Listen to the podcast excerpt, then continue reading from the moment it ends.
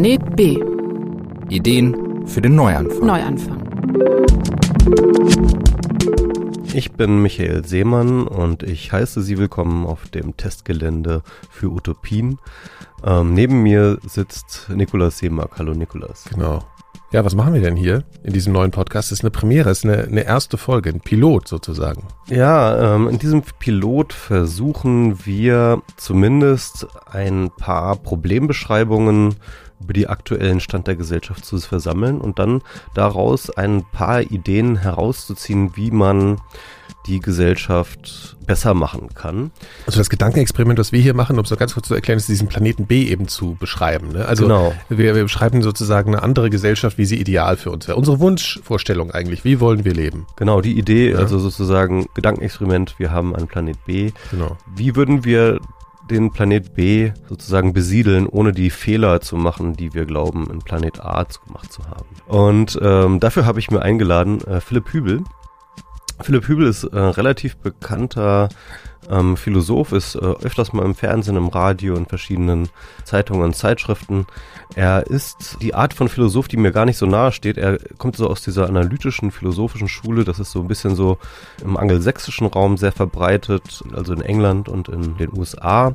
Das ist eine philosophische Schule, die sich sehr, sehr viel auf Argumentationslogik und, und überhaupt äh, logische Schlussfolgerungen und so sehr, sehr formal drauf bezieht und versucht damit ja abstrakte Probleme zu erklären. Ja, jedenfalls habe ich mir Philipp Hübel eingeladen, um mit ihm über, über Öffentlichkeit zu sprechen. Öffentlichkeit ist in unserer heutigen Zeit so, so ein bisschen unter die Räder gekommen, oder zumindest ist sie in Schwierigkeiten gekommen. Spätestens mit 2016, mit Trump und Brexit, hat man gemerkt, Argumente, Fakten und so weiter und so fort sind vielleicht gar nicht mehr so die großen Wunderwaffen innerhalb des politischen Diskurses, in der politischen Öffentlichkeit, wie man das vielleicht noch vor kurzer Zeit gedacht haben. Leute sind sogar bereit, gegen ihre eigenen Interessen zu agieren, also so, also wirklich ganz konkret sich ins eigene Fleisch zu schneiden, weil ja, warum eigentlich? Und das ist eben diese Frage, was ist da eigentlich kaputt? Was ist da eigentlich kaputt mit der Öffentlichkeit? Was, wo haben wir da falsch gedacht? Und ich habe dazu gearbeitet und dabei bin ich auch auf Philipp Hübel gestoßen, der auch zu ähnlichen Dingen gearbeitet hat. Und da müssen wir ein bisschen in die Biografie gehen von Philipp Hübel. Also er ist, wie gesagt, Philosoph eigentlich von Hause aus. Er hat in Berkeley, New York und Oxford studiert. Er war äh, Fulbright Scholar und äh, Stipendiant der Studienstiftung des deutschen Volkes. Ja, seine beiden Bücher, die er letzt, zuletzt geschrieben hat, Bullshit-Resistenz und Die aufgeregte Gesellschaft, habe ich mit sehr großem Interesse gelesen. Denn er verbleibt da nicht sozusagen in seinem philosophischen Raum, sondern hat seine philosophischen Ansichten angereichert mit einer ganzen Menge äh, Wissen um die aktuelle Forschung der Psychologie, wie ähm, Menschen sozusagen tatsächlich denken. Also im Endeffekt hat er sozusagen sein, sein formales Wissen zum Denken ähm, angereichert mit tatsächlichen Messungen, mit tatsächlichen wissenschaftlichen Ergebnissen, wie das Denken abläuft. Und in dieser, sag ich mal, Melange aus ähm, Philosophie und Kognitionswissenschaft und experimenteller Psychologie kommt er dann zu wirklich sehr interessanten Schlüssen, äh, die er in seinen Büchern aufgeschrieben hat und mit denen ich ihm zusammen dann auch die Gesellschaft analysieren möchte. Ja, Bullshit, Resistenz und die aufgeregte Gesellschaft. Da kann man sich ja schon vorstellen, in welche Richtung es ungefähr geht. Jedenfalls äh, finde ich, diese zwei Begriffe fassen schon ganz gut zusammen oder äh, betreffen zumindest so einen Nerv von einem Gefühl, was, glaube ich, ziemlich viele beschleicht eben seit 2016. Ne? Dass irgendwas echt irgendwie in Unordnung geraten ist, dass was ins Wanken gekommen ist und darum geht es letzten Endes auch. Ne? Genau. Ja. Ja, und äh, diese beiden Bücher sind auch in relativ kurzer Folge nacheinander herausgekommen. Mhm. Und äh, deswegen habe ich ihm als allererstes die Frage gestellt, ähm, wie er glaubt, ähm, sozusagen den äh, geheimen, untergründige Verbindung, äh, die diese Bücher sozusagen miteinander haben, diese Korrespondenz, wie er die beschreiben würde.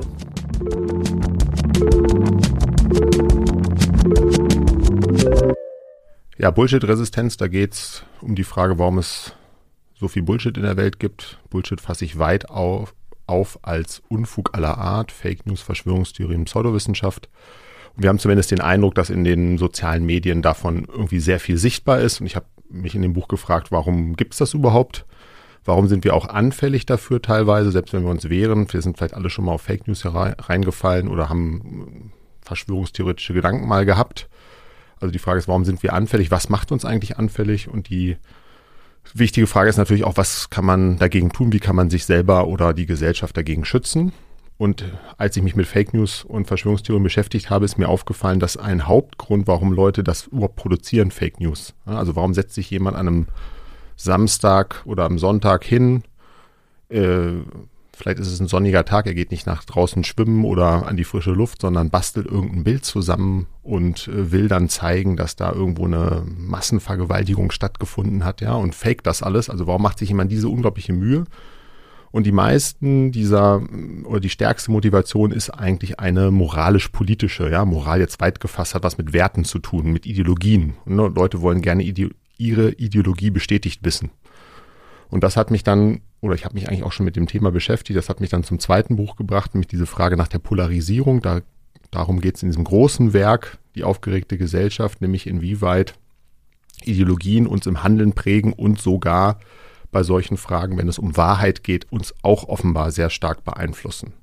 Und in dem ja, Buch Die aufgeregte Gesellschaft geht es um die eigentlich emotionalen Grundlagen unserer Moral, also Moral jetzt sehr weit gefasst als unserer Werte und Normen, also nicht nur unserer Alltagsmoral, sondern auch der Politik. Und äh, die Frage, warum eigentlich die Gesellschaft so polarisiert ist. Und meine These jetzt mal sehr verkürzt gesagt ist, wir leiten unsere moralisch-politischen Auffassungen eben nicht aus universellen hehren Prinzipien her, ne, wie sich das die Philosophen so idealerweise vorgestellt haben, sondern wir sind oft sehr, wir haben so emotionale Dispositionen, emotionale Neigungen, dass wir äh, bestimmte, bei bestimmten Verstößen empört sind, bestimmte fremde Dinge finden wir seltsam und daraus entwickeln wir dann eine Moral und auch eine politische Neigung und die Welt teilt sich auf eigentlich in zwei Gruppen, die offenen, die mögen Vielfalt, äh, Mehrdeutigkeit, äh, Offenheit, das Neue. Ja, das sind so, könnte man sagen, die Kosmopoliten, die Progressiven nenne ich die. Und die andere Gruppe, wirklich sehr schematisch, sind die Traditionalisten. Man könnte auch sagen, die Konservativen, jetzt nicht im engen Sinne von Konservativismus, sondern so im weiten Sinne.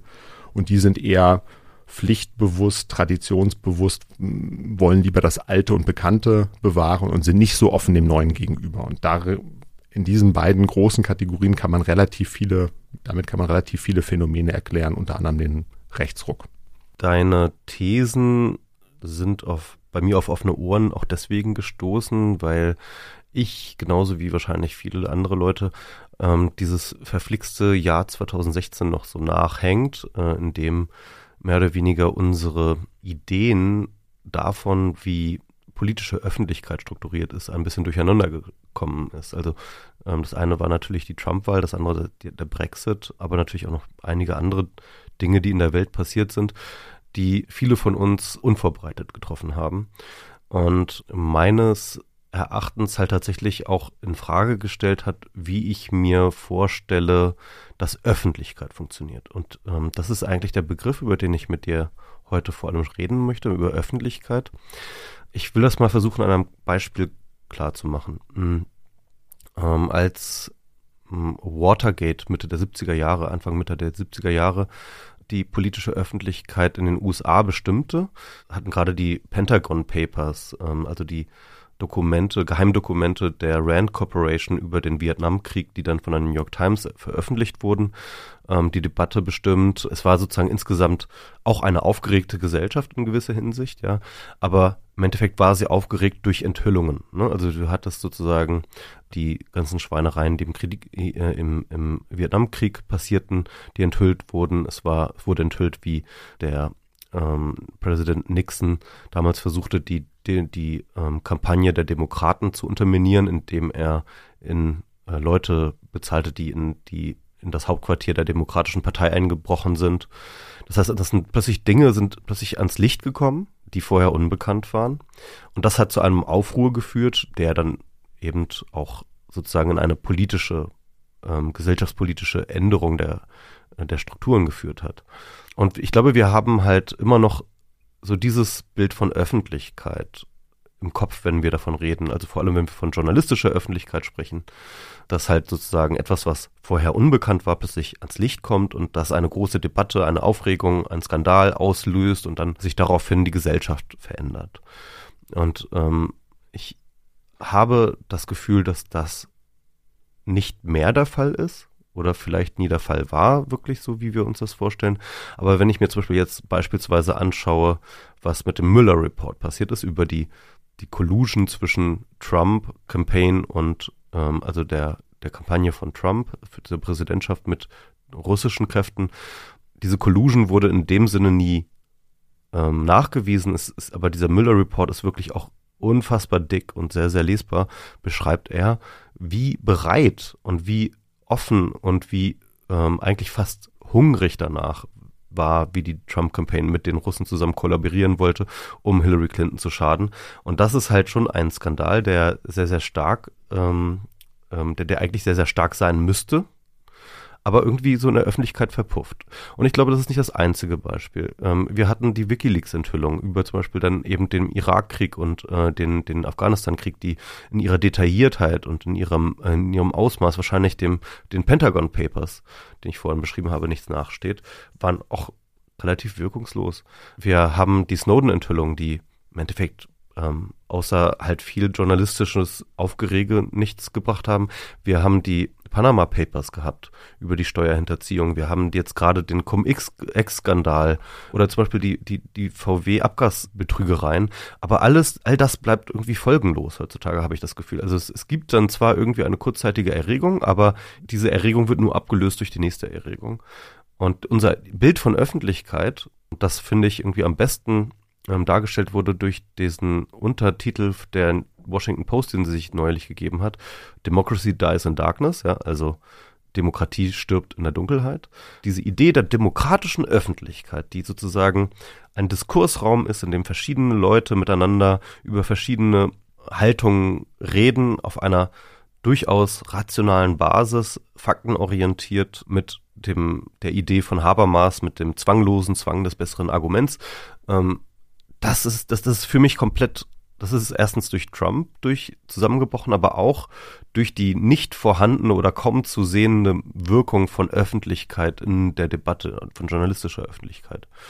Ich fand irgendwie, dass du viele Ansätze versammelst, sowohl in Bullshit-Resistenz als auch in aufgeregte Gesellschaft, die darauf eine Antwort geben.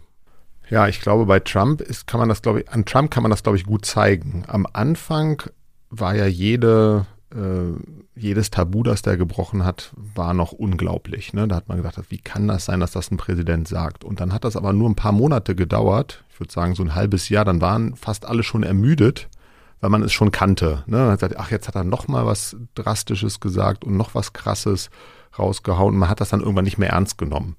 Und äh, der Philosoph und Psychologe Joshua Green beschreibt das ganz gut als moralische Kurzsichtigkeit. Ich glaube, das kann man ganz gut auf diese ganzen Beispiele anwenden. Der sagt, wir haben zwar diese moralische Emotion der Empörung, also wir regen uns über Unrecht auf und das ist ziemlich automatisiert und geht ziemlich schnell und ist auch ziemlich gut. Also wir sehen, jemandem widerfährt Unrecht und das löst in uns sofort eine starke Emotion aus und wir fällen dann auch sofort moralisches Urteil. Es ist nicht richtig, dass die Reichen äh, die Steuern hinterziehen oder dass äh, die USA äh, die Deutschland, die, Deut die Handys in Deutschland abhört und so weiter. Aber äh, es betrifft uns halt nur eine bestimmte Zeit. Äh, es interessiert uns mehr irgendwie unser Nahbereich. Das heißt, wir können uns irgendwie mehr und stärker darüber aufregen, äh, wenn unser Nachbar irgendwie sich schlecht verhalten hat oder zu laut war abends. Und die moralische Dimension, die von den ganzen Beispielen, die du genannt hast, die eigentlich unglaublich ist, müsste uns ja viel, viel mehr aufregen. Aber da, weil es dann oft abstrakt ist, weit weg oder wir das dann schnell rationalisieren und sowas sagen, wie können wir eh nichts machen oder so ist es halt oder die Reichen, ach ja, die äh, wusste ich ja eh schon, jetzt haben wir es nur noch schwarz auf weiß. Da hat, entwickelt man dann schnell irgendwie so eine Art, ja, wie kann man das sagen? Distanz oder ähm,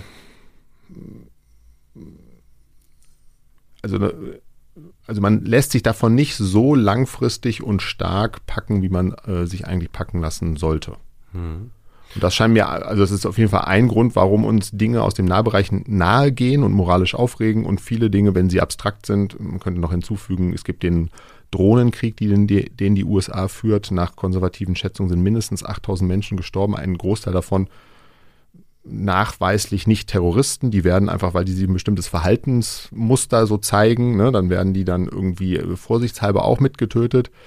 äh, wenn, wenn wir den jetzt, wenn wir die jetzt alle nebeneinander sehen würden, alle 8000 Toten, da sind auch Frauen und Kinder dabei, weil man, weil die nicht so präzise sind, wie sie immer sagen, würde uns das unglaublich treffen. Aber wenn wir so eine abstrakte Zahl hören, dann ist es irgendwie schlimm, wenn wir es uns in dem Moment vorstellen, aber morgen denkt man schon nicht mehr daran. Und ich glaube, das ist für viele dieser Phänomene und vor allem je mehr dieser Phänomene aufkommen, desto betäubt, wollte ich vorhin sagen, ne? desto betäubter wird man. Man, mhm. man lässt das nicht mehr so richtig an sich ran. Ähm, wie hieß es? Irgendwie ein Toter ist eine Tragödie, 100.000 Tote ist eine Statistik ist ein, genau, ein satirischer Witz von Tucholsky, ah, den er aufgeschrieben hat. Das ist vielen Leuten zugeschrieben worden, unter anderem auch Stalin. Aber bei Tucholsky war, glaube ich, das erste, der, oder eins, oder ein frühes Beispiel. Genau, also das verdeutlicht das eigentlich sehr gut. Ne? Der, der Messerstecher auf dem Kiez um die Ecke, wenn da was Schlimmes, da wird einer abgestochen, das ist unglaublich schlimm, das beschäftigt uns wochenlang. Und wenn man jemandem sagt, das sind aber 8000 oder jetzt sind über 20.000 in Jemen, glaube ich, gestorben, vielleicht sogar noch mehr, oder vielleicht sogar schon 30.000, das ist dann so eine abstrakte große Zahl. Das ist nicht so, dass es uns 20.000 oder 30.000 mal mehr berührt, was es ja mhm. eigentlich müsste. Ja. Das ist so ein bisschen, das kann man tatsächlich sehr, sehr gut auf Trump. Ähm, ähm, ich will jetzt nicht nur über Trump reden, aber ja. äh, er ist einfach eine sehr, sehr gute, ähm, ein, ein, eine sehr gute Verkörperung dessen, was nicht funktioniert oder, oder wo das System irgendwie nicht funktioniert übertragen könnte man sagen, sozusagen ein Skandal hätte Trump getötet, aber 100.000 Skandale, darauf, darauf kann er liegen. Es gibt dieses Bild ähm, des Nagelbretts, ne? also sozusagen ne, irgendwie der Skandal, der ja. deine Karriere beendet, ist, das, ist der Nagel, auf den du trittst, ja. Aber wenn du halt sozusagen jeden Tag einen neuen Nagel äh, machst, dann hast du irgendwann ein Nagelbrett, auf dem du dann liegen kannst. Und das ist, glaube ich, das, was Trump tut. Er, er, er liegt auf sozusagen seinen, seinem Nagelbrett aus, aus Hunderttausend und Lügen, äh, Lügen und Skandalen. Äh, die sozusagen, weil sie so schnell nacheinander kommen, sich gegenseitig immer wieder den Sauerstoff aus der Debatte ziehen. Ja. Und er hat natürlich den Standard verschoben. Ne? Also ich glaube schon, dass vor 10 oder 15 Jahren, dass es Bush zum Beispiel jetzt härter getroffen hätte, wenn er ein paar von diesen Äußerungen von sich gelassen hätte. Und jetzt hat irgendwie Trump es geschafft, das zu verschieben. Also ein Grund könnte sein, oder was auch Politikwissenschaftler in den USA sagen, man kann schon eine starke Polarisierung in den USA beobachten, die jetzt in Deutschland gar nicht so stark ist. Also die, wenn man sich die äh, Normalverteilungskurven der beiden großen Lager anschaut, der Republikaner und der Demokraten, gab es früher einen großen Schnittpunkt in der Mitte. Also es gab sehr konservative Demokraten und sehr liberale äh, Republikaner und die haben sich in der Mitte, hatten da ähnliche Auffassung und dann ist das verfolgt worden. Ne? Das wird ja jede, jedes Jahr oder alle zwei Jahre wird das untersucht. Und wenn man sich das anschaut, über die Jahre haben sich die Lager wirklich stark verschoben. Interessanterweise haben sich vor allen Dingen die Demokraten nach links verschoben, also sind sozusagen progressiver geworden. Die Republikaner haben sich gar nicht so stark bewegt. Die sind ein bisschen äh, an den rechten Rändern ein bisschen, noch ein bisschen konservativer geworden. Aber die Mitte ist ausgedünnt. Und jetzt ist die Lagerbildung so stark in den USA, dass die Republikaner alles wahrscheinlich aus so einer Art, äh, ja, es ist auch ein Loyalitäts- und Stammesdenken. Also ihr Präsident ist nun mal Trump und deshalb wird auch alles, was er sagt, entweder in Kauf genommen oder ist damit auch äh, legitimiert. Und äh, die eine Hälfte findet ihn halt okay oder genau richtig oder vielleicht sogar authentisch durch Grobheiten. Ne, das ist sicherlich auch ein Faktor, dass er einfach das tut und sagt, was er will. Das wirkt dann auf einige so oft authentisch. Und die anderen finden ihn katastrophal. Und ich glaube, das hat auch dazu beigetragen. Ne? Wenn man eine größere Mitte hat, dann gäbe es vielleicht mehr jetzt auch im republikanischen Lager, die dann irgendwie sagen würden, also jetzt geht es auch irgendwie ein bisschen zu weit mit dem, was er so tut und was er sagt. Hm.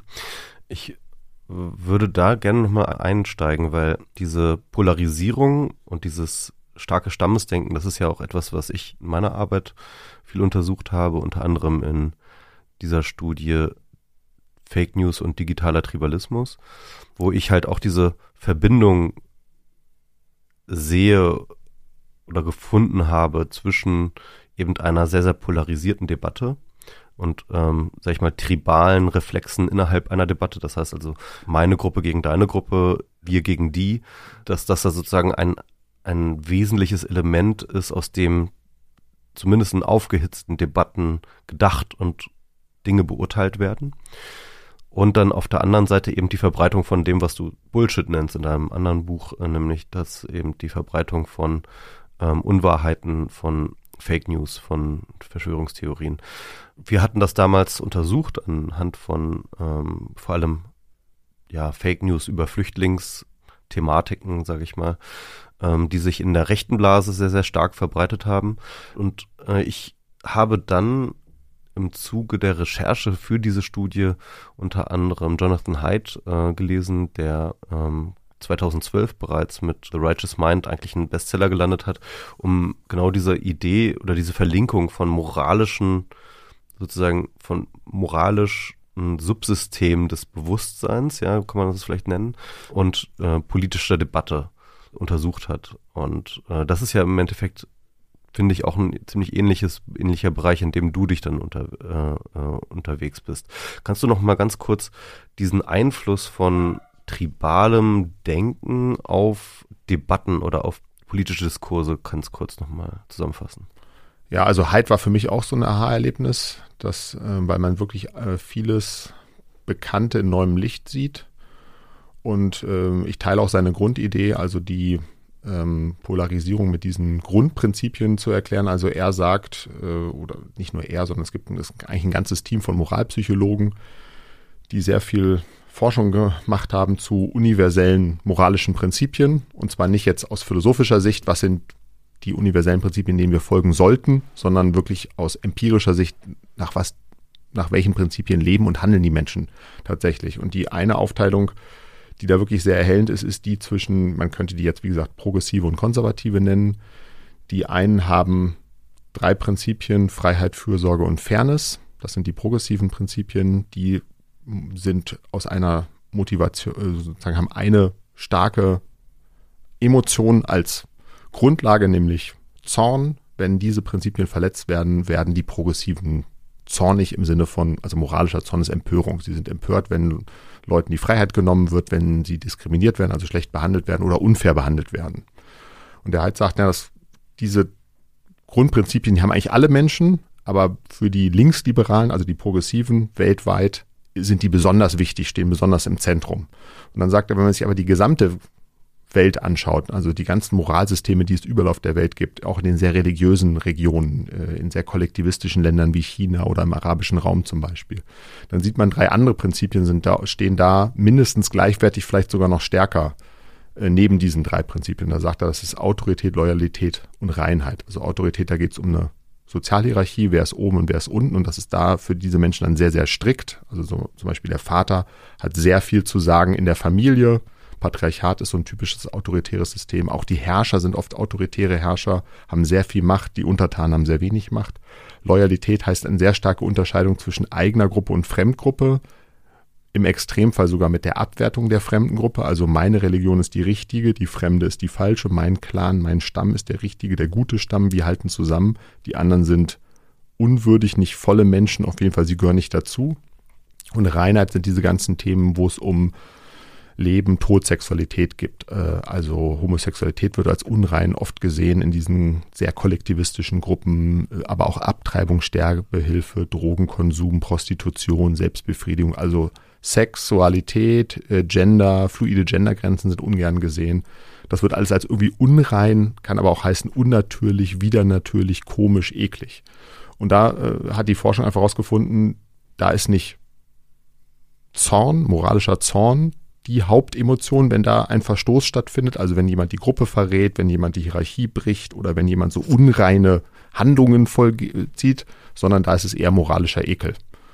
Äh, dafür gibt es kein richtiges Wort. Man müsste vielleicht sowas sagen im Deutschen wie Abscheu, Abneigung. Wir haben jetzt nicht so ein typisches Wort dafür, aber es ist eine Form von Ekel, wenn auch schwach. Die meisten Menschen würden es nicht als Ekel beschreiben, aber man kann das messen.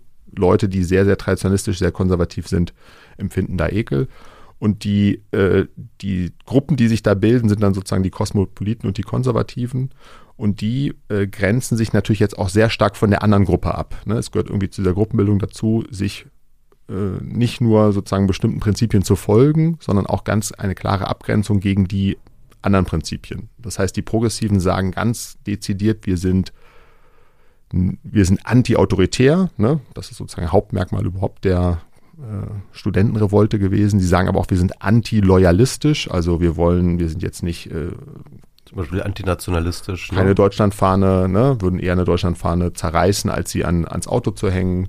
Auch Anti-Reinheit wird oft äh, betont, ja, dass man sagt, man will jetzt nicht besonders, äh, also man ja, kann mit, mit äh, Unreinheit umgehen. Man zeigt vielleicht durch seine Kleidung, dass man sich jetzt nicht besonders akkurat kleidet, aber das kann auch einfach heißen, dass man, äh, oder dass man offene Sexualität lebt. Gut, dass das, das nur ein audio kommuniziert ist, ja. Ja, genau.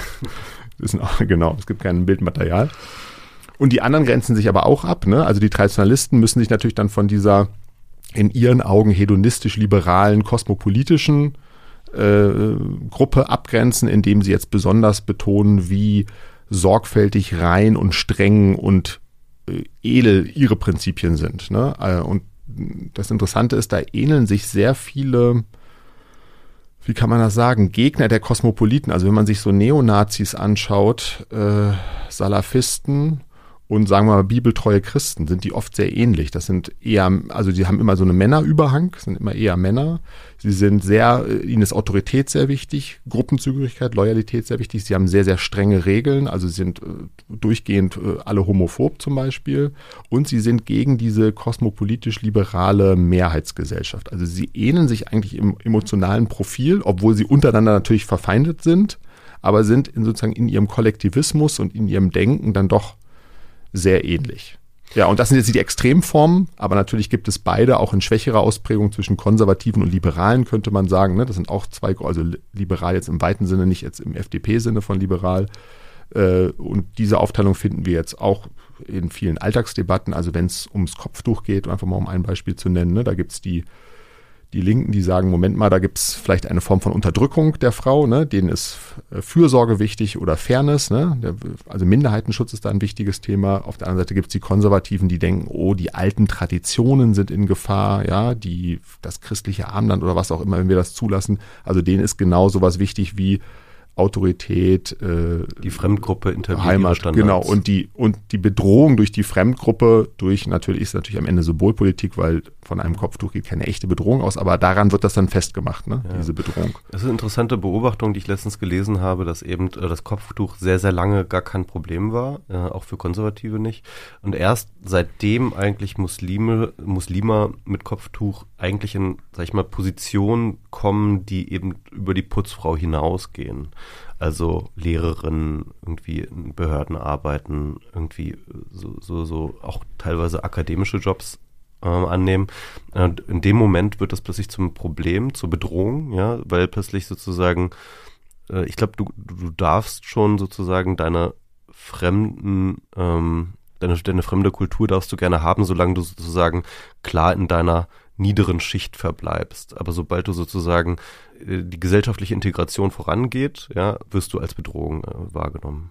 Ja, also das, der Soziologe Aladin El-Mafalani hat das in seinem Buch Das Integrationsparadox eigentlich sehr genau so, wie du es gerade skizziert genau. hast, beschrieben. Ne? Also solange die Putzfrau nicht eine Bedrohung dargestellt hat, ähm, war das kein Problem. Jetzt aber, wenn sie sozusagen am Tisch, am großen Tisch teilnehmen äh, will, äh, die Muslima und äh, ein Kopftuch trägt und plötzlich Lehrerin wird ne, oder an der Universität ist, äh, dann fühlt sich die Wurzelbevölkerung, die Heimatbevölkerung zum Teil bedroht, ja, weil plötzlich jetzt der äh, ein Kampf um Ressourcen ist. Der äh, Elmar Falani würde sagen, das ist eigentlich ein gutes Zeichen erstmal, weil mehr Konflikte deuten darauf hin, dass überhaupt jetzt äh, Menschen mit Migrationshintergrund äh, angekommen sind in der Gesellschaft, weil das heißt, es gibt einen echten Kampf um Ressourcen. Das heißt, sie sitzen überhaupt erstmal am Tisch.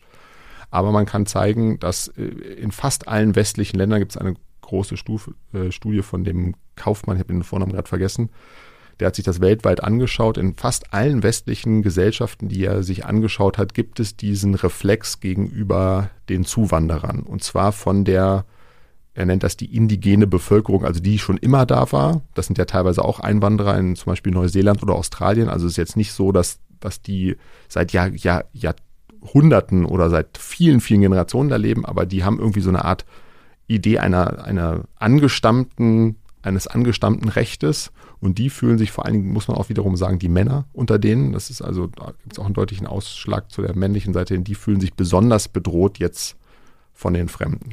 Ich habe das schon häufig von Leute mit türkischer Herkunft, die so in der dritten Generation hier leben, habe ich auch schon ganz häufig äh, mitgekriegt, dass die gegen Flüchtlinge sind. Also das ist, das ist tatsächlich interessant, ne? Aber was ich nochmal noch mal zurück zu deinem Modell mit den Konservativen und den ja. Linksliberalen.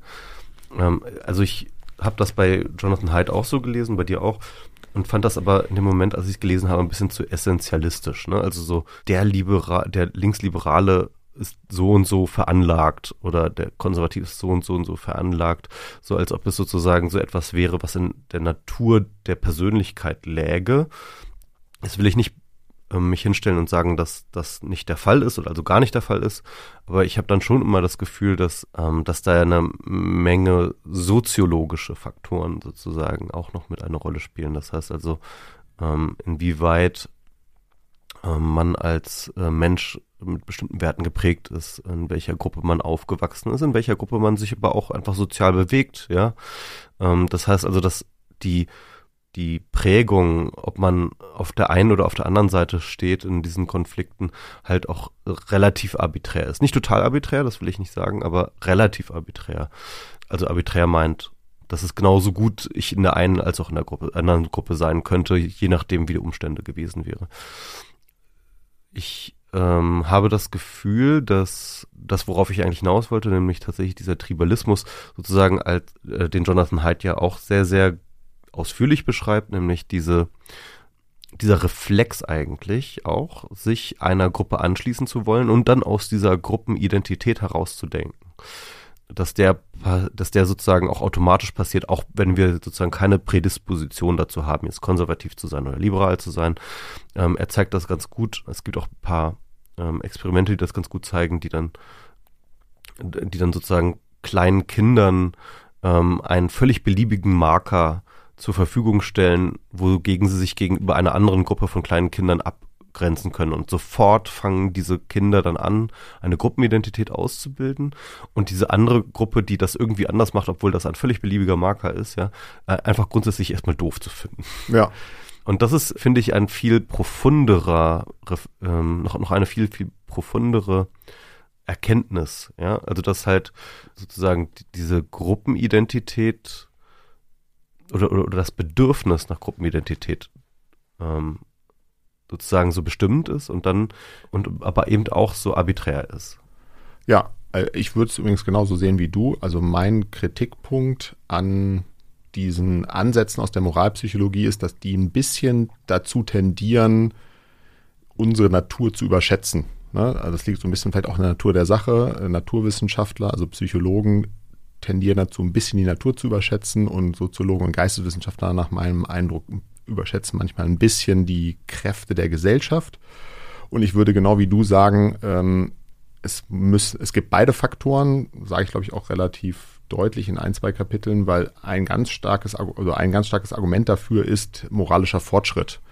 Wenn es wirklich so wäre, dass wir festgelegt sind durch diese Neigungen, dann könnte es eigentlich nicht keinen Fortschritt geben. Dann würden wir eigentlich ständig in irgendwelchen äh, archaischen Stämmen weiterleben. Aber irgendwie haben wir es ja geschafft, durch Erziehung zum Beispiel kosmopolitischer zu werden, liberaler zu werden, offener zu werden. Ne? Also da, da gibt es Möglichkeiten zum Glück und man weiß auch aus vielen Versuchen, man kann durch, allein durch Nachdenken, auch wenn das mühsam ist und nicht sofort klappt, kann man seinem ersten Impuls auch überstimmen. Also Menschen, die zum Beispiel leicht fremdenfeindliche Grundneigung haben oder homophobe Grundneigung haben. Das kann man durch Tests rausfinden. Also die sind so automatisiert, die kriegt man auch nicht weg. Können dann aber zum Beispiel, wenn sie längere Zeit haben, um bei Fragen zu beantworten, das zu überstimmen. Das, äh, was eigentlich zeigt, dass wir äh, ja so eine Art autonome Kontrolle erstmal haben über unseren Impuls. Wir müssen denen nicht folgen und wir können uns selber zu besseren Menschen machen und dann spätestens unsere Kinder und Kindeskinder durch gute Erziehung. Das ist das eine. Und das zweite ist zum Tribalismus. Ich glaube auch, das ist eine wichtige Erkenntnis aus der Psychologie, dass das unglaublich tief verwurzelt ist. Da können wir uns vielleicht darauf einigen, dass es vielleicht sogar eine angeborene Neigung zum Tribalismus gibt. Das zeigen solche Versuche an Kindern. Ne? Also das mit diesen gelben und blauen T-Shirts ist wirklich sehr spannend, weil wenn man den Vergleichsversuch macht. Ne? Die haben ja die in den zwei Wochen im Ferienlager gehabt. Und in, bei dem einen Versuch hat man die blauen und die gelben jeweils getrennte Spiele spielen lassen. Man hat nie gesagt, die blauen und die gelben sind besser, aber die blauen haben immer alles zusammen gemacht und die gelben. Und die hatten dann nach zwei Wochen, hatten die blauen über die gelben und die gelben über die blauen schon negative Auffassungen. Ne? Die haben die abgewertet. Die waren irgendwie nicht so gut, weil es war nicht ihre Gruppe. Aber so, äh, dann hat man das, diesen Versuch wiederholt, nochmal zwei Wochen und alle hatten wieder blaue und gelbe T-Shirts, aber sie waren gemischt. Und da ist es halt nicht passiert. Also es lag nicht an den blauen oder gelben T-Shirts, sondern es gab an dieser Gruppendynamik die an diesem arbiträren Marker, nämlich an diesem Zufalls, an der Farbe festgemacht wurde. Und das ist, glaube ich, eine wichtige Erkenntnis, dass dieser, ne, deshalb Tribalismus, Stammesdenken, das wirkt sich auf die Moral aus, aber zum Beispiel auch auf die Wahrheit. Also wenn man Leute fragt vom blauen Team, äh, schaut euch mal das Spiel jetzt hier an, das Fußballspiel, wie viele Regelverstöße haben die Gelben gemacht, finden die viel mehr bei den Gelben, wie viel habt ihr gemacht, fielen sie weniger bei sich.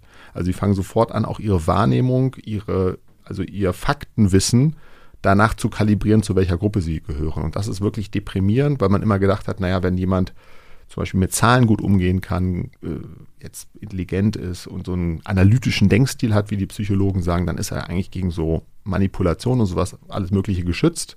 Und solche Versuchen zeigen aber nein, das ist eben nicht so.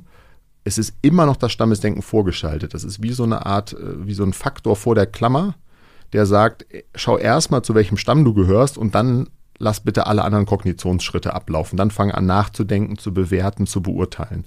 Und das ist offenbar unglaublich schwierig, dieses, diese Stammeszugehörigkeit wegzubekommen. Und ich würde dir auch recht geben, es gibt eine Retribalisierung, könnte man sagen. Also wir suchen uns, wir sind so darauf erpicht, uns Stämme zu suchen, dass wir ständig neue Stämme finden. Ne? Also es gibt ja so absurde Sachen wie äh, auf Twitter gibt es einen Streit zwischen Autofahrern und Fahrradfahrern. Ne? Da gibt es einen Kampfradler-Watch auf der Seite der Autofahrer. Es gibt die Fahrradfahrer, die sich zusammentun und gegen die bösen Autofahrer sind, die auf ihren Fahrradwegen parken.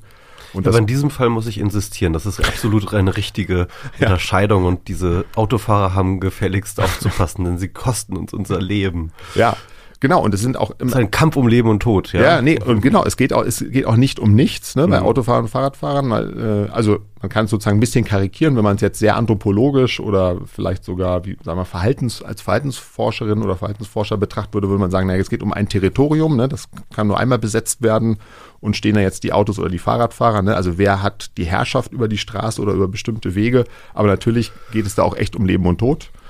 Und äh, am Ende ist das auch wiederum ein Stellvertreterkrieg, glaube ich, weil es auch um Lebensstile geht. Ne? Der Lebensstil der progressiv urbanen Eliten ist halt das Fahrrad in der Großstadt. Äh, das ist Autonomie, Beweglichkeit und ist auch irgendwie umweltschonend.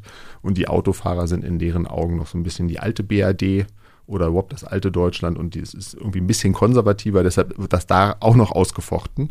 Aber äh, was weiß ich, es gibt äh, Diskussionsrunden, wo sich Canon und Nikon-Fans äh, die Köpfe einschlagen, welche Kamera jetzt besser ist. Mac versus Windows ist ja auch da Zum Beispiel, Debatte. ja. Also, genau. also es ist total, eigentlich total beliebig, aber sobald man sich identifiziert dann mit seiner Gruppe, fängt man auch ganz schnell an, äh, vor allem mit einer anonymen Gruppe, man kennt ja die ganzen anderen Mac-Benutzer gar nicht, aber man fängt dann an, irgendwie sich doch mit denen zu identifizieren. Und das stört das klare Denken.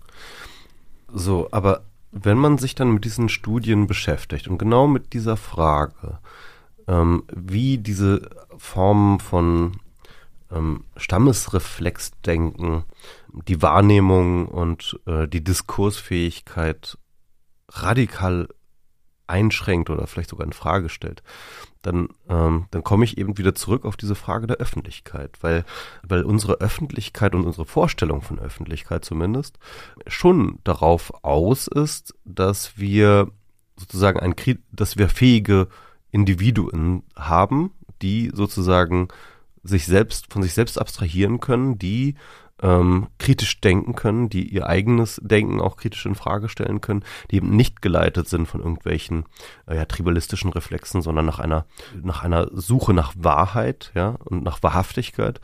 Dass das natürlich alles so sauber nicht war, haben wir natürlich immer schon geahnt, ja. Aber wenn man sich mit dieser konkreten Forschung jetzt auseinandersetzt, dann, dann nimmt sie einem wirklich auch diese ganze Frage.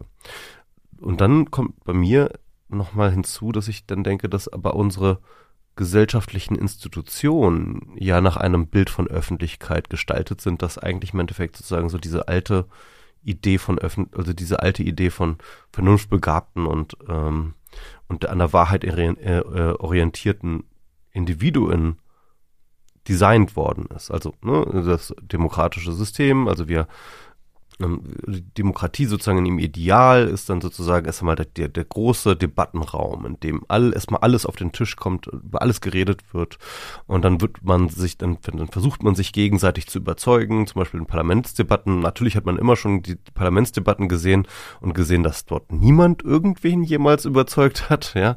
Man hat das aber immer sozusagen daraus geschlossen, hat man immer nur so, ja, das ist dann irgendwie Parteipolitik und dann wird dann irgendwie die also da, es wurde sozusagen die, die Fehler der, Instu der Institution wurde immer in den Institutionen gesucht, ja. Also die Institution, Parlament krankt an dem an der Institution Partei, die dann eben keine Kompromissfähigkeit zulässt, weil das vielleicht politisch nicht opportun ist.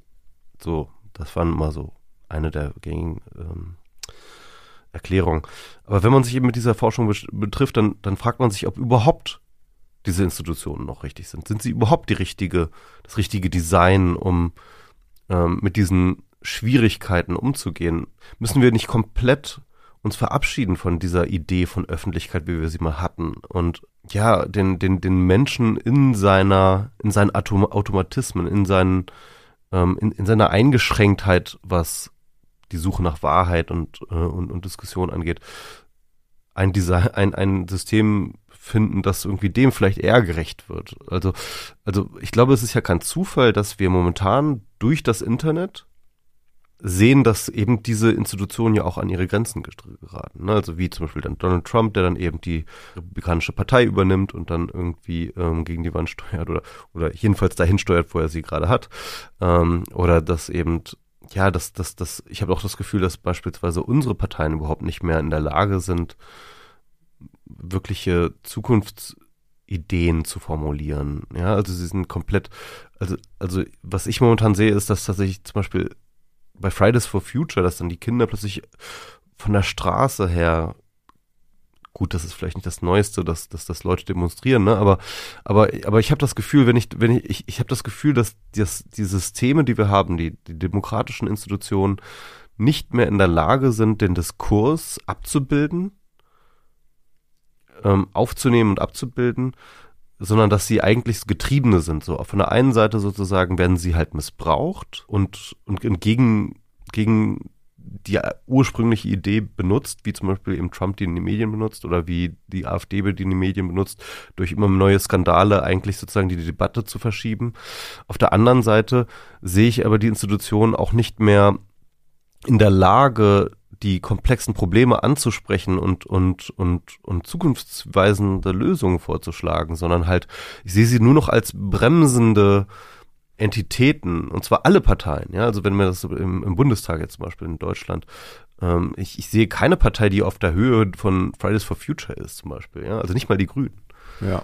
Also es ist, es ist jetzt eine lange, äh, ein, ein, also ich, also ich habe das Gefühl, es ist alles falsch gerade. Ja, ich bin ja nicht ganz so pessimistisch. Ich glaube, es hängt so ein bisschen von den Institutionen ab. Also um jetzt ein ganz plakatives Beispiel, das hat es wahrscheinlich gar nicht genau im Sinn, aber ein ganz plakatives Beispiel wäre, tribalistische Moral ist unfair, ja. Also wir sind immer fair, wenn es um den eigenen Stamm geht. Ne? Da funktioniert das ziemlich gut, das auszuhandeln, wie wir Leute behandeln und bestrafen. Aber das zeigen einfach die Studien, wenn jetzt jemand von der fremden Gruppe ist, ja, wenn ich ein Linker bin und der ist ein Rechter, ich bin Rechter, das ist ein Linker, aber ne, er gehört irgendwie nicht zur Gruppe dazu, kann auch irgendwie aus irgendeinem anderen Grund nicht zur Gruppe fremd sein, dann bin ich unfair und strenger in meinem moralischen Urteil.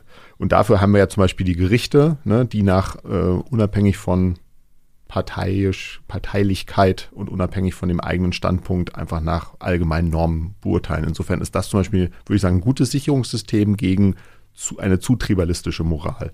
Aber bei, bei den Parteien würde ich dir recht geben, da scheint mir das so auf den ersten Blick das größte Problem zu sein, dass äh, die Feedback-Loops so kurz geworden sind. Also wenn irgendeine Politikerin oder ein Politiker etwas sagt, wird das sofort bewertet und äh, beurteilt und äh, kommen irgendwelche Antworten.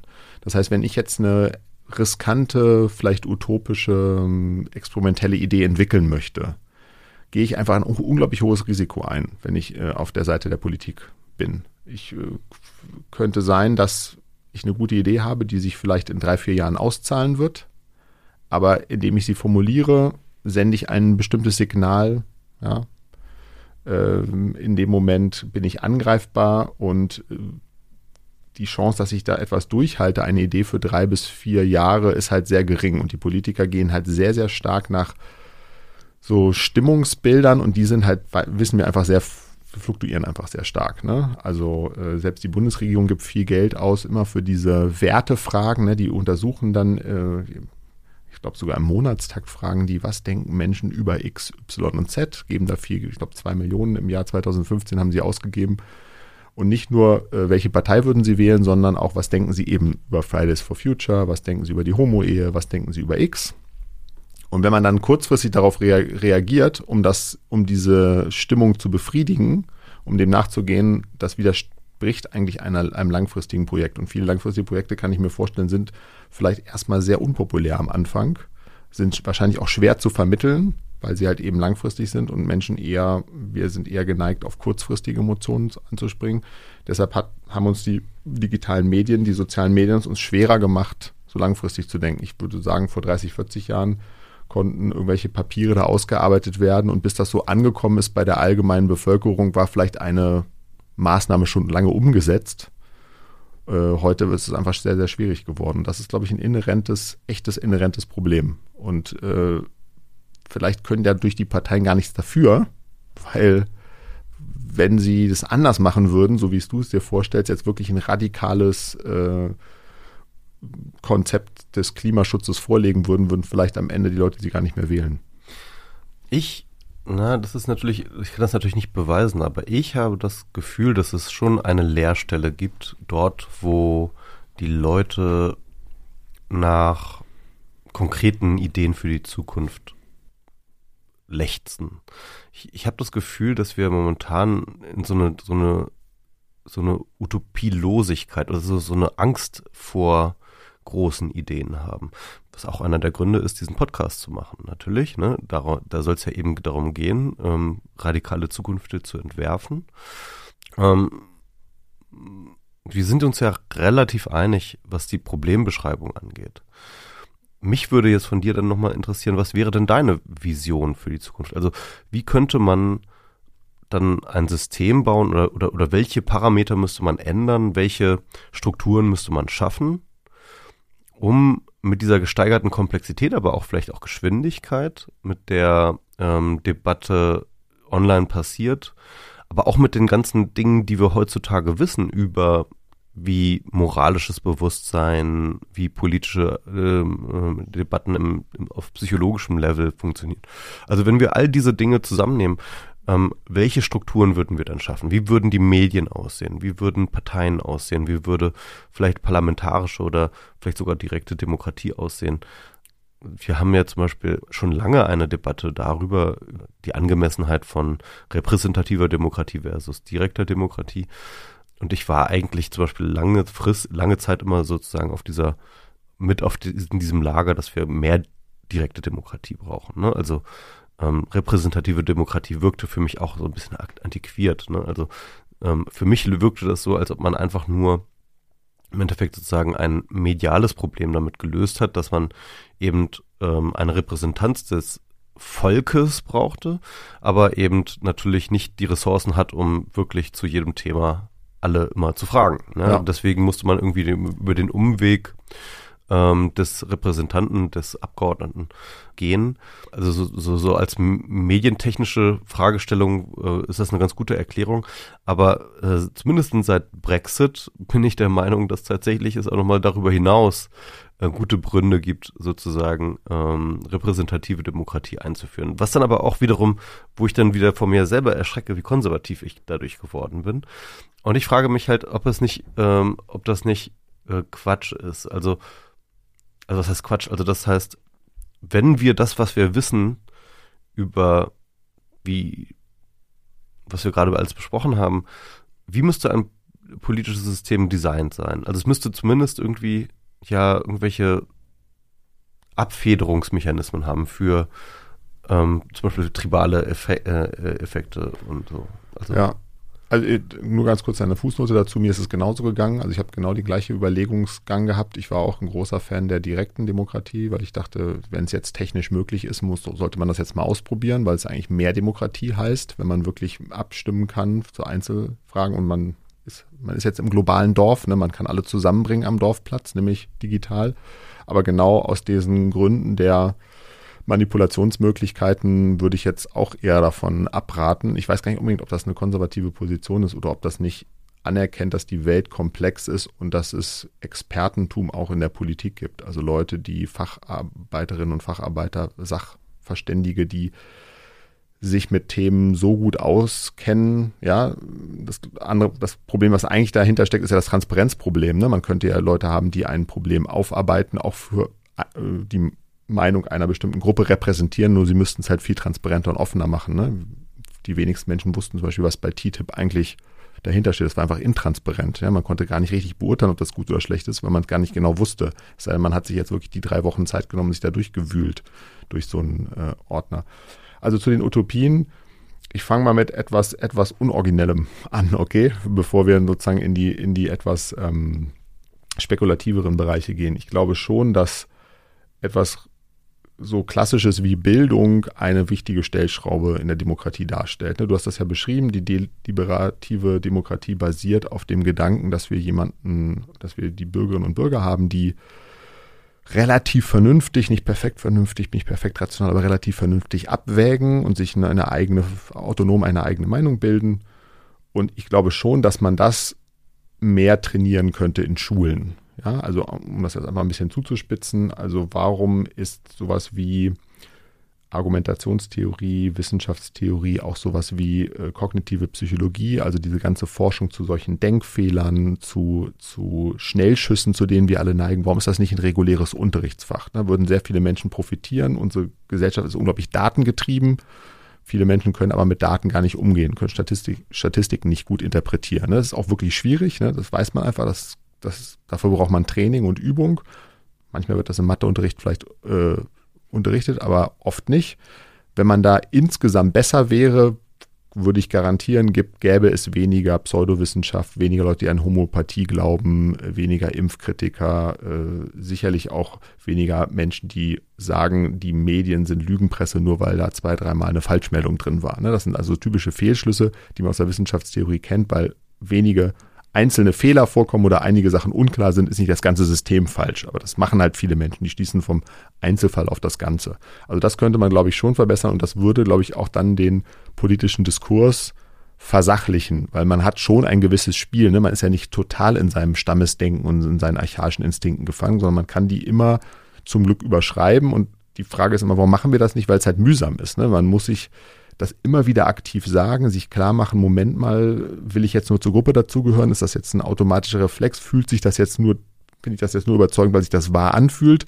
Oder ist es wirklich so? Ne? Und in meinem Studium zum Beispiel als Philosoph wird man ja darauf trainiert, aber es ist halt auch schwierig. Ne? Also man kann das auch nicht von Anfang an. Insofern glaube ich, das wäre eine Möglichkeit zu sagen, äh, Bildung heißt nicht nur äh, Goethe zitieren zu können und äh, was weiß ich, historische Daten aufzusagen oder äh, Photosynthese zu verstehen, sondern heißt auch, eine gewisse kritische Distanz zu Inhalten zu etablieren. Also eine Art kritisch-philosophisches Denken. Ich nenne das halt Bullshit-Resistenz. Das wäre das Erste. Das Zweite ist natürlich jetzt die größere, spannendere Frage, wie sieht das fürs politische System aus? Und äh, da habe ich jetzt keinen einzelnen konkreten Vorschlag. Also meine, mein sozusagen milder Optimismus wäre, je gebildeter die Menschen sind, desto mehr interessieren sie sich auch für Politik und dafür, dass sie repräsentiert werden und desto mehr würden sie auch sich informieren für Debatten und sind vielleicht dann nicht mehr so stark anfällig für bestimmte Manipulationen. Aber ich muss auch ganz ehrlich sagen, bei vielen Debatten, wenn ich ganz ehrlich bin, habe ich oft auch keine Ahnung. Also wenn jetzt zum Beispiel über Enteignung geredet wird, ja, bei Miet, äh, bei Mietwohnungen, ich habe nicht genug ökonomisches Wissen, um beurteilen zu können, was die Folgeeffekte wären, wenn man jetzt äh, die großen Immobilienkonzerne enteignen würde. Was wären da die Folgen? Ist dann, äh, ist dann das, weil wir die irgendwie entschädigen müssen, ist dann kein Geld mehr da für neue Wohnungen? Äh, würde es, würden die Anreize schwinden, neue Wohnungen zu bauen, wenn jeder Angst hat, dass er enteignet wird, äh, wird die Instandhaltung der Wohnungen dadurch schlechter oder besser? So, also man kann auch bei vielen Sachen gar nicht so richtig einen äh, deliberatives Urteil fällen, weil man oft gar nicht genug Wissen hat. Und ich neige dann dazu zu sagen, ich muss mich auf die Experten verlassen. Also das ist einfach die Ausbildung, äh, die, wenn es einer weiß, sind die es. Mhm. Also würde ich dazu neigen, dann auch zu sagen, äh, ne, wenn in medizinischen Fragen verlasse ich mich halt auf die Ärzte. Ich weiß, dass die sich auch irren und die sind auch manchmal tribalistisch und voreingenommen. Das ist klar, das ist jeder Mensch, aber ich würde es immer sozusagen relativ sehen zu meinem Wissensstand und würde sagen, ja, die können sich auf jeden Fall da besser aus und wahrscheinlich kennen sich Ökonomen besser aus als ich, wenn es um ökonomische Fragen geht. Äh, ich, ich finde das interessant, weil das jetzt zwei Antworten waren, diese beide eigentlich noch ähm, in das Horn der Aufklärung stoßen. Ähm, das erste natürlich irgendwie die äh, klassische Antwort Bildung. Ja. Und das zweite eben eigentlich fast ein, ein, ein Plädoyer für die Technokratie, ja, also ähm, Leute sagen die, die, die Herrschaft derjenigen, der Experten sozusagen, ja. Genau, Herrschaft würde wäre vielleicht oder, ein bisschen zu viel gesagt, genau, aber es oder hat größeren Einfluss für die für die Experten. Genau, also ich äh, ich glaube, es gibt halt, ne, also da, da hast du mich sozusagen auch äh, erwischt. Also ich bin dann auch wahrscheinlich sehr klassisch aufklärerisch geprägt, weil ich glaube, dass es sowas gibt wie eine Autorität durch Wissen. Ja, also Wissen ist ja nicht demokratisch, sondern es gibt welche, die kennen sich besser aus. Also wenn ich zu einer Neurologin gehe und äh, die äh, jetzt mein Hirn untersucht, dann hat die eine 20-jährige Ausbildung hinter sich. Ne? Und wer soll es jetzt noch besser wissen als sie? Ja, Kollegin vielleicht. Aber äh, es weiß jetzt, es gibt nicht noch einen alternativen Ansatz äh, irgendein Heilpraktiker, der auch was über mein Hirn sagen kann. Der kennt sich aber wirklich nicht so gut aus. Deshalb hat sie dann in dem Moment auch Autorität, dadurch, dass sie das bessere Wissen hat. Insofern würde ich sagen, das muss man schon akzeptieren, auch wenn das manchmal auf sozusagen äh, in der anti-autoritären link-intellektuellen Szene äh, gibt es ja diese große Scheu vor Autoritäten. Ne? Man ist da sehr, sehr sensibilisiert, wer hat Macht und äh, auch Leute, die Wissen haben, haben natürlich Macht und sind da ist man sehr, sehr vorsichtig. Aber ich glaube, das muss man anerkennen, dass es sowas gibt. Aber ob man dann denen am Ende die Entscheidungsmacht gibt, ist, glaube ich, noch mal eine andere Frage. Ne? Also der Berater oder die Beraterin muss ja nicht der, diejenige oder derjenige sein, der am Ende entscheidet. Hm, was ich aber halt in, interessant frage, vor der Folie dessen, was wir vorhin besprochen haben ähm, und den, sag ich mal, Schwierigkeiten der Epistemologie, wie man das so sagt in der, ähm, in der Philosophie, also die, äh, die Frage, ähm, wie man Wahrheit sieht oder, oder, oder durch welche Brille man Wahrheit sieht und diese Schwierigkeiten, die dabei entstehen, frage ich mich dann doch, ob es nicht, ähm, wenn wir darüber nachdenken, welche Strukturen wir in Zukunft haben wollten, nicht auch Strukturen sein müssen, die nicht einfach nur gegen zum Beispiel tribalistische Reflexe gerichtet sind, ne, wie das zum Beispiel eben Technokratie oder ähm, Bildung sind, sondern ob es nicht vielleicht auch ähm, Strukturen sein könnten oder sollen müssten, die ähm, diesen tribalen Reflexen gewissermaßen Rechnung tragen. Also, dass man sagt, okay, wenn wir mal Menschen sind, die ein Bedürfnis danach haben, ähm, uns einer bestimmten Gruppe zuzuordnen, ähm, diese Identität anzunehmen und aus dieser Identität heraus ähm, zu agieren, müsste man dann nicht sozusagen auch Angebote dafür schaffen. Ne? Und ich meine, Parteien sind in gewisser Hinsicht ja auch ja. solche Angebote schon, ne? ähm, wobei sie wahrscheinlich ähm, einigen der Erkenntnisse, die wir über diese Mechanismen haben, ähm, vielleicht nicht mehr ganz so gut entsprechen heutzutage. Und die Frage wäre halt sozusagen, welche neuen Angebote oder welche, ähm, oder also wie, wie kann man sozusagen diesen Hang zum Tribalismus, wie kann man den kanalisieren? Auf der einen Seite sozusagen, also nicht sozusagen gegen ihn arbeiten, sondern ihn kanalisieren, ihn auffangen, ihn produktiv machen im besten Falle, ja. Genau, wir, wenn wir im bestehenden System uns umschauen, dann finden wir sowas. Parteien ist ein, eins der Beispiele. Ein anderes Beispiel ist wahrscheinlich das Fußballspiel. Ja? Also ähm, wenn dann äh, die Fans von dem einen, von der einen Mannschaft auf die andere sozusagen sich losge äh, losgelassen werden und dann sozusagen ihre Feindschaft zelebrieren äh, in diesem Fußballspiel, was ja im Endeffekt auch nichts anderes ist, als sozusagen diese tribalistischen Reflexe auszuleben. Und, und zwar sozusagen auf eine institutionalisierte Weise, die dann eben der Gesellschaft nicht mehr direkt schadet, außer wenn das dann diese Hooligans dann sozusagen tatsächlich das Ganze nochmal ähm, in die Gewaltspirale hineintreiben.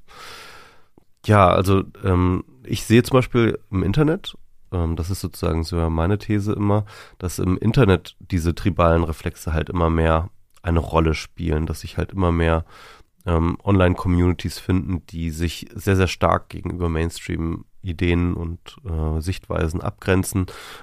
Und, und, und auch gerade in dieser neuen Medienumgebung, die halt äh, erstens dadurch auch geprägt ist, dass sie sehr viel schneller agiert und zweitens dadurch, dass ähm, sie halt auch für alles und sein Gegenteil immer sofort einen Haufen an Evidenzen verfügbar macht, ja.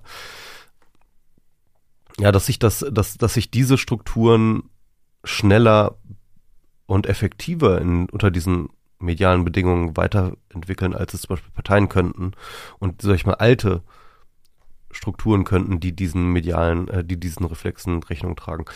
Das heißt also mit anderen Worten, dass ähm, ich auf Dauer gesehen den bisherigen Strukturen halt keine Chance einräumen würde. In dem Sinne, sozusagen in dem Wettkampf darum, wenn es darum geht, sozusagen tribalistische Strukturen einzuhegen und, und, und nutzbar zu machen und, und, so weiter und so fort. Also das, das wäre so meine The Gegenthese. Ja, also ich glaube, ja, mir scheint, es hängt ein bisschen davon ab, ähm, also der Taleb sagt immer, es hängt davon ab, where do you have skin in the game. Ne? Mhm. Beim Fußball kann ich jetzt dem, für das eine oder das andere Team sein und es hat jetzt nicht so starke Auswirkungen auf mein Alltagsleben. Ja, also ob ich, wir wissen, das ist jetzt irgendwie eine, wie du das ja beschrieben hast, irgendwie eine kulturell unglaublich sublime Form des Wettkampfes. Ne? Da wird sozusagen stellvertretend ein Kampf zwischen zwei Stämmen ausgefochten. Man kann das alles da mitmachen mit Farben und, und Schlachtgesang und so weiter, aber im besten Fall passiert da gar nichts. Ne? Keiner wird verletzt und wir gehen nach, nach Hause, aber haben das irgendwie ausgelebt. Wenn wir in diese moralische Sphäre kommen, sieht es ja schon wieder ganz anders aus. Ich könnte ja sagen, ja gut, klar, eine ideale, liberale, freie Gesellschaft hat halt ganz, ganz viele Unterstämme und die haben alle ihre Ansichten. Die einen sind halt die Fleischesser und die anderen die Veganer und die einen, die fahren halt SUV und die anderen fahren Fahrrad. Aber am Ende geht das natürlich nicht, weil das selbstreferenziell ist. Ne? Es geht ja immer darum, was jetzt äh, ein nachhaltiges Zusammenleben ist, das für alle funktionieren kann auf Dauer. Und da sind die ja inkompatibel. Also insofern muss man das,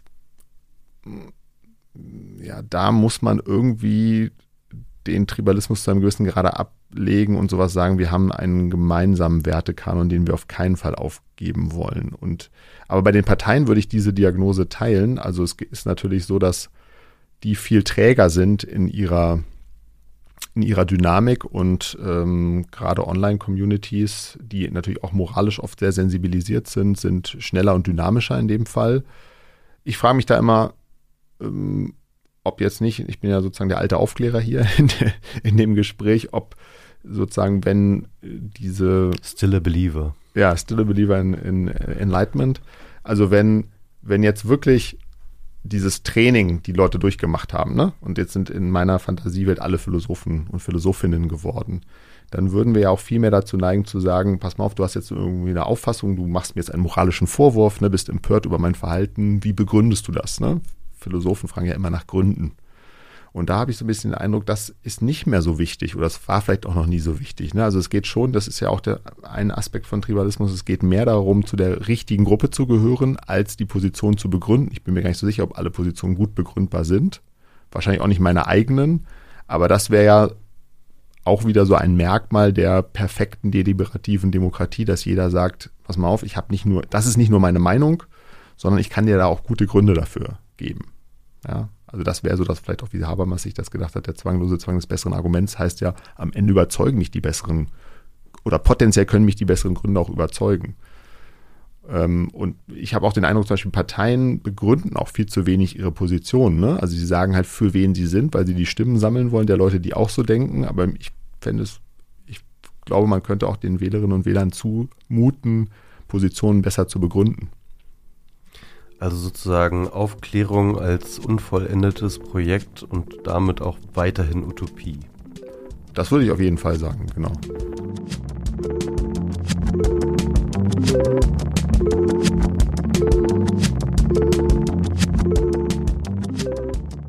Und ich musste keine Frage stellen. Ich bin ganz stolz. Ich habe wirklich alles verstanden, Michi. Meine Funktion hier ist ja eigentlich auch, eine blöde Frage zwischendurch zu stellen. Das ist zumindest das Vorhaben. Und in der ersten Episode, die wir aufnehmen, hatte ich gar keine. Das ist ja schon mal ein guter Anfang. Also ich habe vermeintlich alles begriffen. Ich meine zumindest alles begriffen zu haben. Konnte gut folgen. Wie fandest du das Gespräch? Ähm, ja, also das Gespräch war sehr gut und verständlich. Da gebe ich dir total recht. Der Philipp Hübel ist ein totaler Medienprofi. Dem braucht man nicht zu sagen, dass er irgendwas sehr einfach äh, oder, oder sehr, sehr zugänglich erklären muss. Das macht er von alleine. Das merkt man auch an seinen Büchern. Die mhm. lesen sich auch sehr, sehr gut weg. Mhm. Ähm, ich hatte nur das Problem, dass ich am Ende noch ein bisschen gewagter in die Zukunft hinein blicken wollte und ich habe versucht, ihn das ein bisschen aus der Reserve zu locken mhm. und das ist, äh, muss ich mir leider eingestehen, mir nur so, so mittelmäßig gelungen.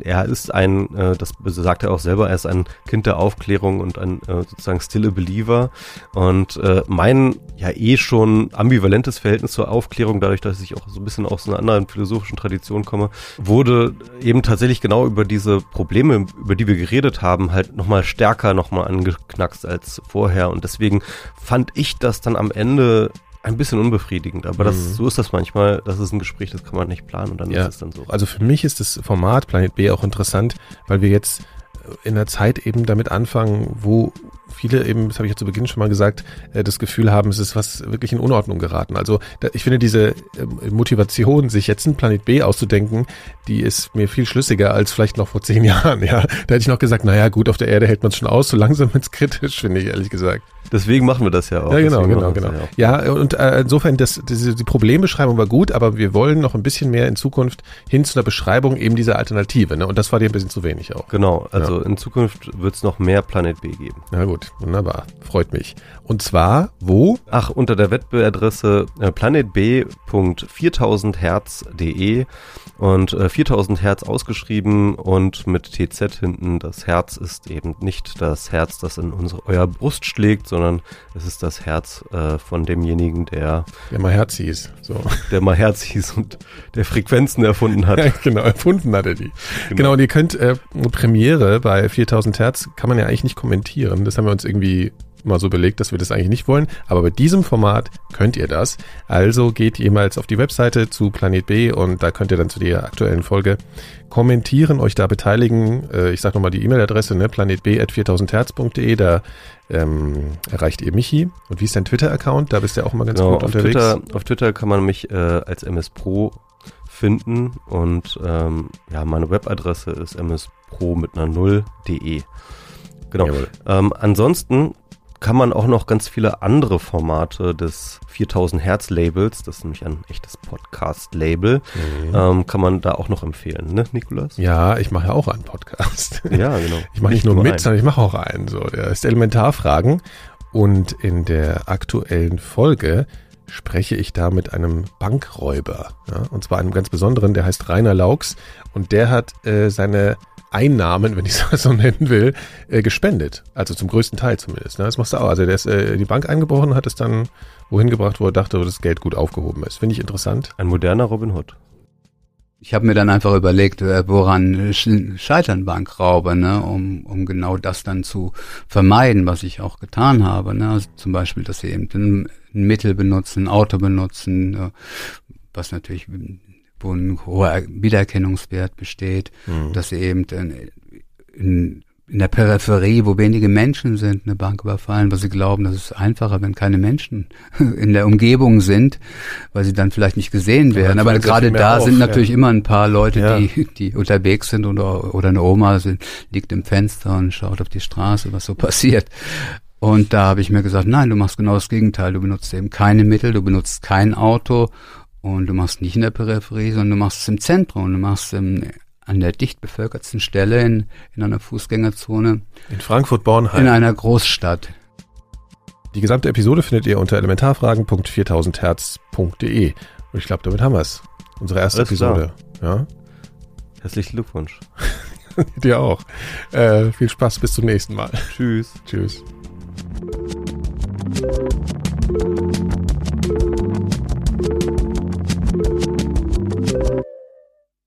Eine Produktion von 4000 Hertz.